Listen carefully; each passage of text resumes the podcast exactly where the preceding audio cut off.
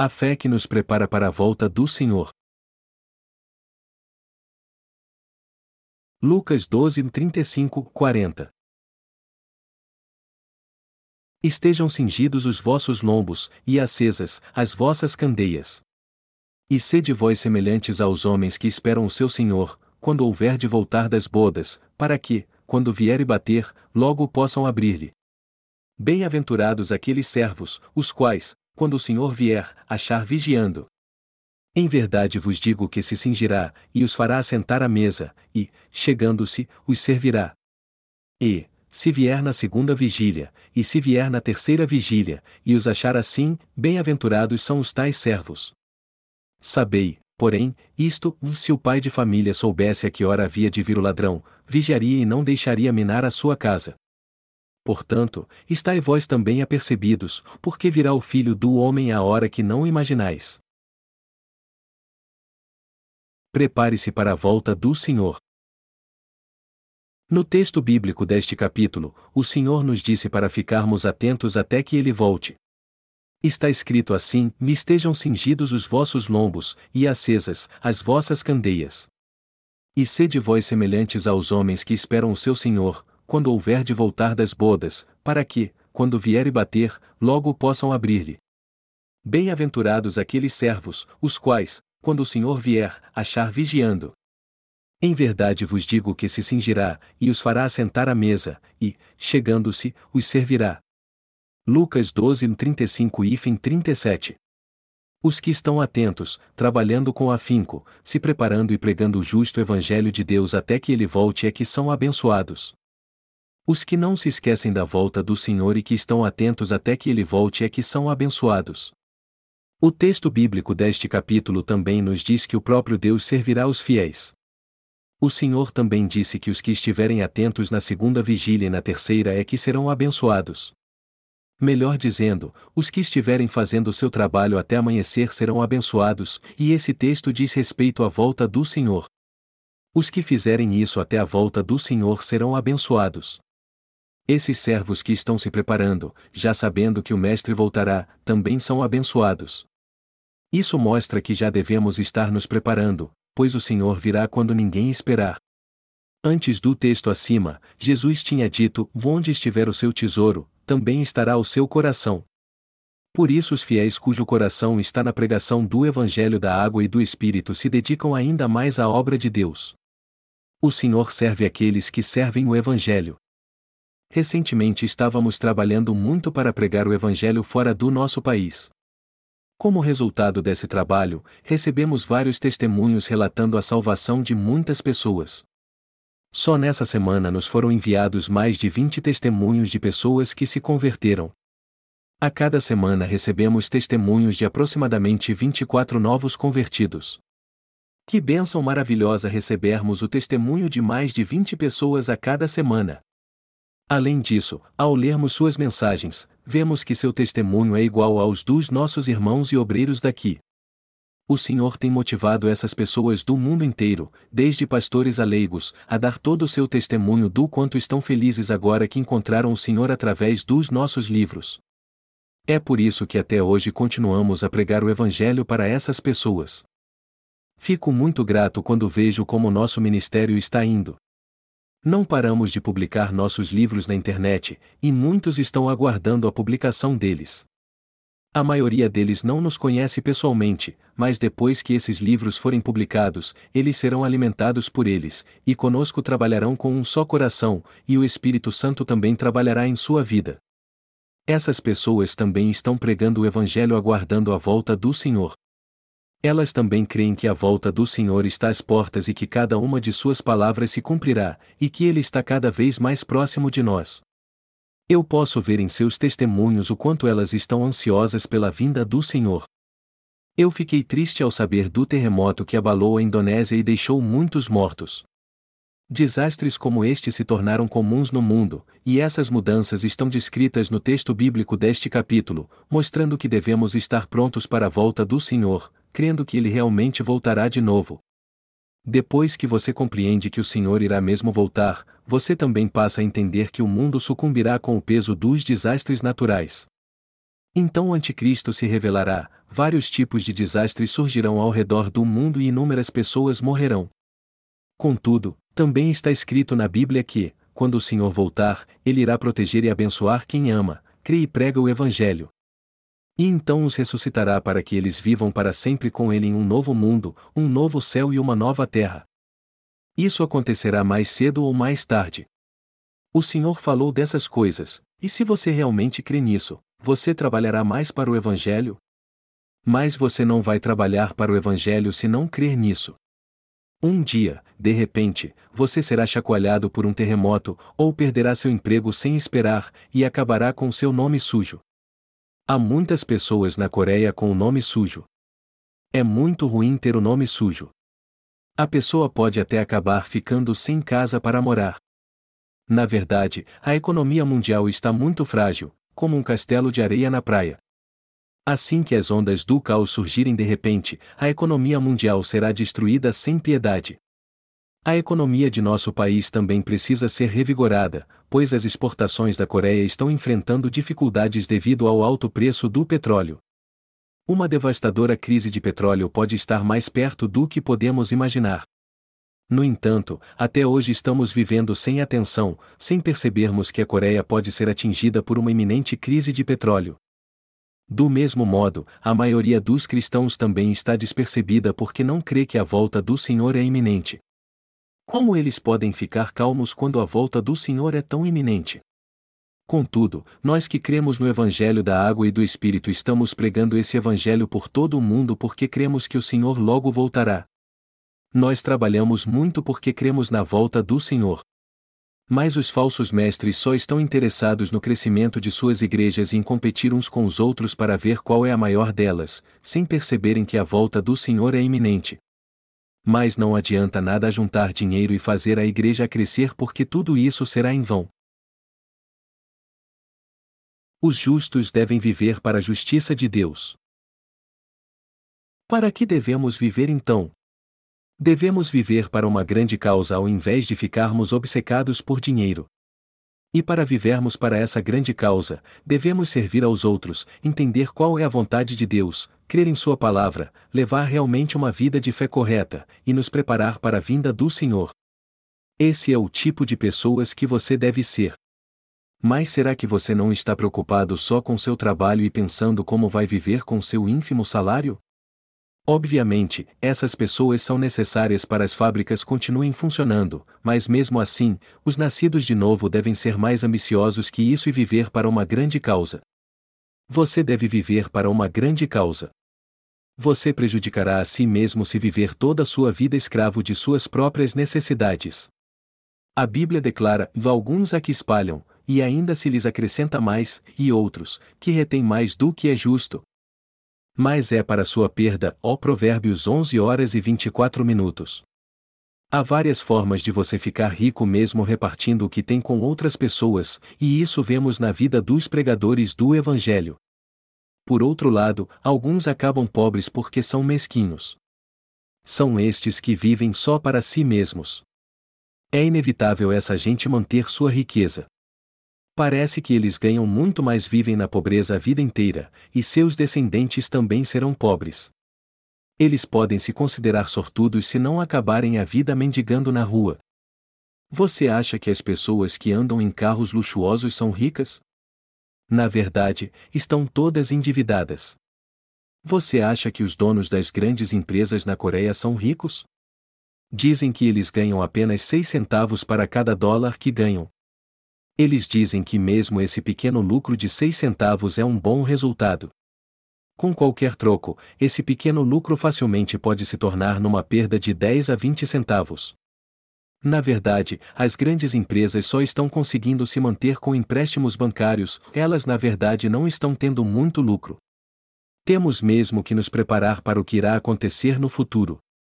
Se estivermos preparados, não teremos nada com que nos preocupar, os que não estiverem preparados serão tolos e estúpidos.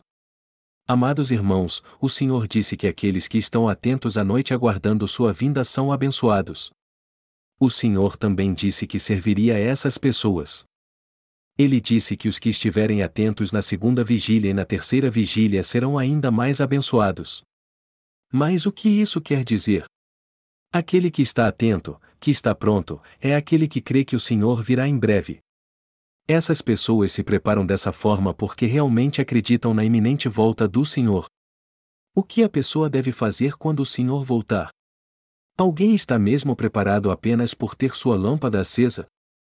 Os pecadores serão sem dúvida lançados no inferno, como está escrito: o salário do pecado é a morte. Portanto, cada pecador deve primeiro receber a remissão dos pecados. Mas as pessoas não se preparam mesmo. Talvez porque achem que a morte não chegará a elas como chega para todos. Esses precisam ir para o fogo do inferno e saber que o destino deles será terrível. Mas ninguém pensa nisso. Então, como os nascidos de novo devem se preparar para a volta do Senhor? É certo os nascidos de novo viverem apenas para si mesmos e deixarem que as pessoas do mundo sejam condenadas por Deus e lançadas no inferno? Queridos irmãos, quando o Senhor voltar, todos nós devemos estar pregando o Evangelho, assim como estamos pregando hoje. O melhor modo de estar atento é se preparar para encontrar o Senhor e pregar o Evangelho da água e do Espírito. O Senhor voltará quando o Evangelho for totalmente pregado. Ele virá para nos levar embora. Ele cumprirá tudo o que prometeu antes de voltar. Graças aos nossos esforços de pregar hoje o Evangelho, a cada semana pelo menos 20 pessoas estão enviando seus testemunhos de salvação, elas agradecem a Deus e a nós por terem recebido a remissão de pecados através de nossos livros. Estou certo que hoje mais pessoas receberam a remissão de pecados, mas ainda não nos enviaram seus testemunhos. E não são poucas, não. É um grande número. Você acha difícil reconhecer o que esses números realmente representam? Imagine por um momento que 20 pessoas salvas de cada canto do mundo estão agora de pé diante de você dando seu testemunho de salvação. Imagine essas pessoas louvando. Embora não as vejamos, elas ainda assim são reais. Se 20 pessoas no mundo são completamente remidas de seus pecados a cada semana, quase 100 pessoas serão remidas em um mês. Há 100 santos em nossa igreja? Não. A membresia total de todas as nossas igrejas mal chega a 300, incluindo crianças. Nós somos comparados aos 300 valentes de Gideão. Muitos ao redor do mundo nascem de novo a cada dia através do nosso ministério. Estamos nos preparando para a vinda do Senhor. Estamos prontos para a sua vinda. Nós estamos fazendo todo o possível para pregar o Evangelho e manter esse trabalho, e isso realmente tem sido alcançado cada mês tem uma igreja de Deus crescendo mais que a nossa. Se os pastores ao redor do mundo forem salvos, e se eles só pregarem o Evangelho da água e do Espírito em suas igrejas, então essas igrejas se tornarão mais uma igreja de Deus. É totalmente viável em nossa igreja acrescentarmos mais 30 congregações a cada mês. O que devemos fazer enquanto aguardamos a vinda do Senhor? Devemos plantar igrejas em todo o mundo para que os nascidos de novo de cada uma delas possam pregar o Evangelho, fazendo com que outros recebam a remissão de pecados, e aí plantem mais igrejas ainda, fazendo outros pregarem o Evangelho e assim sustentarem o ministério, e é isso que devemos fazer enquanto aguardamos a vinda do Senhor. É assim que devemos viver antes da volta do Senhor. Se você realmente crê nisso, então é isso que você deve fazer. Amados irmãos, nós agora estamos nos preparando para a vinda do Senhor. Talvez alguns de vocês não consigam entender isso. Alguns de vocês podem até não sentir que o Senhor em breve voltará. Mas, amados irmãos, o que não pode ser visto por olhos carnais é visível aos olhos da fé. Embora não possamos ver isso com nossos olhos carnais, assim mesmo estamos nos preparando. Não importa o quanto estejamos bem preparados hoje, devemos continuar fazendo o mesmo até o futuro. Nós simplesmente não podemos parar de nos preparar para a volta do Senhor, pois nosso prêmio será maior que nosso trabalho. Um livro que escrevi sobre o ministério de João Batista está sendo traduzido agora e já foi antecipada sua publicação. Quando um livro como esse é publicado, mais e mais pessoas passam a entender e crer no Evangelho da água e do Espírito, elas recebem a remissão de pecados e sua fé se torna ainda maior que a minha e a sua. Quando vejo os testemunhos que nos são enviados, eu vejo como alguns deles são puramente espirituais. Essas pessoas logo crescerão na fé, se tornarão servas de Deus e trabalharão para o seu reino até o fim de sua vida. Nós também somos os servos que aguardam a volta do Senhor. Isso é real. Se você e eu cremos em Deus, então devemos estar prontos. Se cremos no Senhor e que Ele nos salvou, não devemos estar todos preparados pela fé então?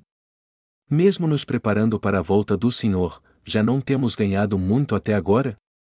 Se nos dedicarmos a pregar o Evangelho a fim de nos prepararmos para a volta do Senhor, seremos abençoados tanto física como espiritualmente. Essa noite eu irei até o centro de treinamento de discipulado em Ninja para começar a construir um galpão atrás da pequena igreja. Enquanto preparamos tudo para a construção, alguns podem até pensar que uma simples casa seria suficiente, ou mais estamos construindo um galpão fortificado como precaução. Aqueles que não se preparam com antecedência não ganham nada depois. Se construirmos um grande armazém e o enchermos com todo tipo de matéria-prima, nós ficaremos ricos. O que nós ganhamos por fazer a obra de Deus pela fé? Não estamos apenas supondo que faremos isso, nós estamos realmente fazendo isso. Por isso, em breve tudo será uma coisa só e os trabalhadores ganharão muito. Portanto, devemos continuar fazendo a obra de Deus. Se continuarmos assim, é claro que ficaremos ricos. Não será maravilhoso se ficarmos ricos, servindo fielmente ao Evangelho, prosperando e continuando atentos? Devemos estar preparados. Devemos nos preparar para receber as bênçãos e para o futuro também. Ao invés de ficarmos fazendo um pouco a cada dia, como um trabalhador diário, devemos nos preparar logo para o dia do Senhor, Embora estejamos com fome hoje, e talvez insatisfeitos com o que temos, devemos ficar firmes para mais tarde sermos saciados. É assim que você deve viver no mundo também. Mesmo que ganhe milhares de dólares no mês em seu emprego e tente viver além de seus ganhos, você verá que esse dinheiro não durará tanto assim. Sua família não desfrutará de seus dólares a não ser que você se dedique ao Evangelho. Para ser sincero, nós prosperamos assim porque nos dedicamos ao Evangelho, ou mais se tentarmos viver para nós mesmos, nós acabaremos sufocados pelo dinheiro. Nosso bolso ficará vazio. O Senhor disse para ficarmos prontos, pois o Filho do Homem virá quando ninguém imagina. Embora o Senhor tenha dito isso para os seus discípulos, todos nós estamos vigiando. Certamente o Senhor voltará quando sentir que sua hora está chegando. Hoje a volta do Senhor está muito próxima. Eu não vou mais falar sobre os acontecimentos futuros. Mas por quê? Porque isso assustará as pessoas. Falar sobre isso agora me deprime e me faz ter medo. Logo os desastres que vemos se tornarão catástrofes. Um simples terremoto destruirá um só país. Pense no que acontecerá se Seul for atingida por um violento terremoto. Na Indonésia morreram mais de 2,000 pessoas, mas isso não é nada em comparação ao que vai acontecer. Na Coreia talvez morram 1 milhão de pessoas, 2 milhões de pessoas, 10 milhões de pessoas ou até 20 milhões de pessoas em um só dia. Se um forte terremoto de, digamos 7.7 de magnitude, atingir Seul, talvez na hora morram 10 milhões de pessoas, seguido de 30 milhões de mortos de outras formas, fazendo um total de 40 milhões de mortos. A maioria dos coreanos morreria, já que a Coreia tem apenas 48 milhões de habitantes. Devemos estar preparados sabendo que esses eventos acontecerão no mundo todo. Ou seja, devemos estar prontos hoje enquanto ainda estamos seguros. Quando olho para o mundo, eu não tenho nada além de desprezo pelos políticos. O político deveria ser um bom líder, mas os que estão abaixo, por mais que tentem, não conseguem ter nada. A política começa lá de cima. O mesmo acontece com os assuntos internacionais. São as grandes potências que controlam os assuntos internacionais. Recentemente, a Coreia do Norte estava tentando garantir sua segurança produzindo armas nucleares. Só que por mais que um país pequeno tente assegurar sua influência, isso só trará sofrimento ao seu próprio povo. Seria muito bom se a Coreia do Norte e a Coreia do Sul deixassem de lado suas diferenças e buscassem juntas a paz. Mas para nós, mais importante do que a unificação é evitar a guerra para que possamos pregar o Evangelho até os confins da terra. Nestes últimos dias, são tolos aqueles que, mesmo tendo recebido a remissão dos pecados, pensam somente em seu próprio conforto e bem-estar, tentando garantir sua própria sobrevivência. Eles são retardados. Eles têm um QI de dois dígitos. Eles têm um QI menor que o do chimpanzé. Seu QI só é maior do que o de um filhote de cachorro. Temos que estar vigilantes. Vocês não devem achar que têm conhecimento porque aprenderam algo na escola e nos livros didáticos, nem achar que são inteligentes só porque leram um monte de livros. Você deve estar atento agora, servir o Evangelho e se dedicar ao Senhor. Jesus diz no texto bíblico deste capítulo: Bem-aventurados aqueles servos, os quais, quando o Senhor vier, achar vigiando. Em verdade vos digo que se cingirá, e os fará assentar à mesa, e, chegando-se, os servirá. Ó Lucas 12 horas e 37 minutos. O que o Senhor quer dizer com isso? Isso faz algum sentido? Isso faz mesmo algum sentido? Não é óbvio que os servos tenham que esperar pela volta do seu mestre, abrir a porta quando ele voltar e buscar água para lavar seus pés? É claro que é isso que eles têm que fazer. Nenhum servo deve se achar maior que seu senhor só porque ele agiu bem enquanto ele estava fora. Todo servo deve reconhecer seu mestre como sendo superior a si mesmo, e reconhecer a si mesmo como servo. Por isso o Senhor disse que quando voltar e encontrar seus servos vigilantes, ele cingirá os lombos, fará seus servos se assentarem e os servirá. Então o Senhor fará isso mesmo? É claro que ele fará isso quando o reino milenial chegar. Ele nos glorificará. E aqui na terra o Senhor também ajuda e serve aqueles que vivem para o seu evangelho. É isso que o texto bíblico deste capítulo nos ensina. Queridos irmãos, vocês acham que acabarão na ruína se dedicarem sua vida à pregação do Evangelho da Água e do Espírito? Vocês pensam que passarão por bobos? Vocês têm medo de acabar como perdedores? Que a nossa vida será um completo fracasso. Hoje nós servimos ao Evangelho, mas nossa vida é um sucesso ou um fracasso? Ela é um sucesso. A Bíblia diz: e os sábios, pois, resplandecerão como o resplendor do firmamento, e os que a muitos ensinam a justiça refugirão como as estrelas, sempre e eternamente. O Daniel 12 horas e 3 minutos. Essa não é uma vida de sucesso? Nenhuma outra vida tem tanto sucesso. Há mais alguém que esteja levando sua vida fazendo o que é certo como nós estamos fazendo? Você e eu temos feito o que é certo nesse mundo. Quem trabalha como nós? Quem está fazendo o que é certo como nós?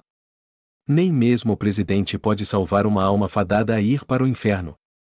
Algum rico pode salvar sequer um moribundo com toda a sua riqueza? Não, é impossível.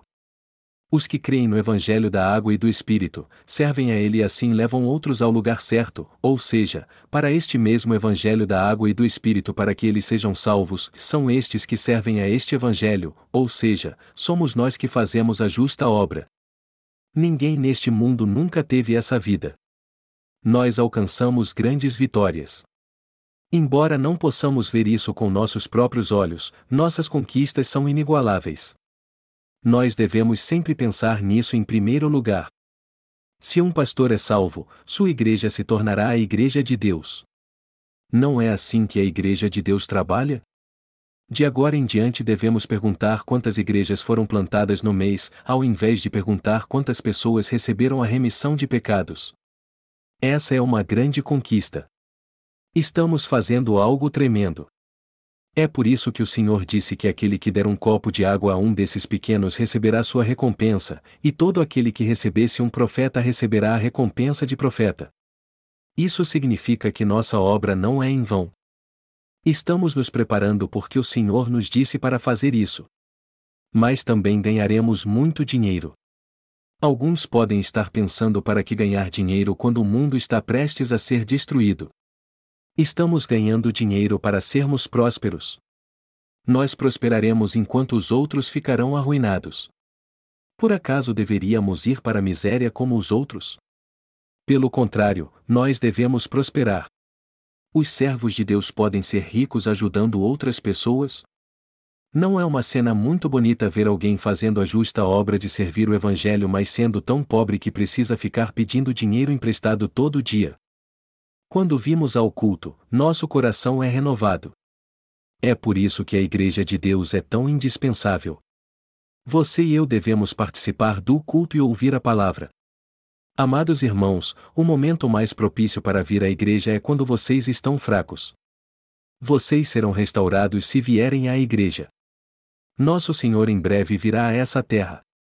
O Senhor disse que ele voltaria quando o Evangelho fosse totalmente pregado, e como sua volta está perto, nossa obra progredirá mais e o Evangelho será pregado mais ainda. Não demorará muito para o Senhor voltar. Até lá, queridos irmãos, peço a vocês que se preparem e aguardem a volta do Senhor.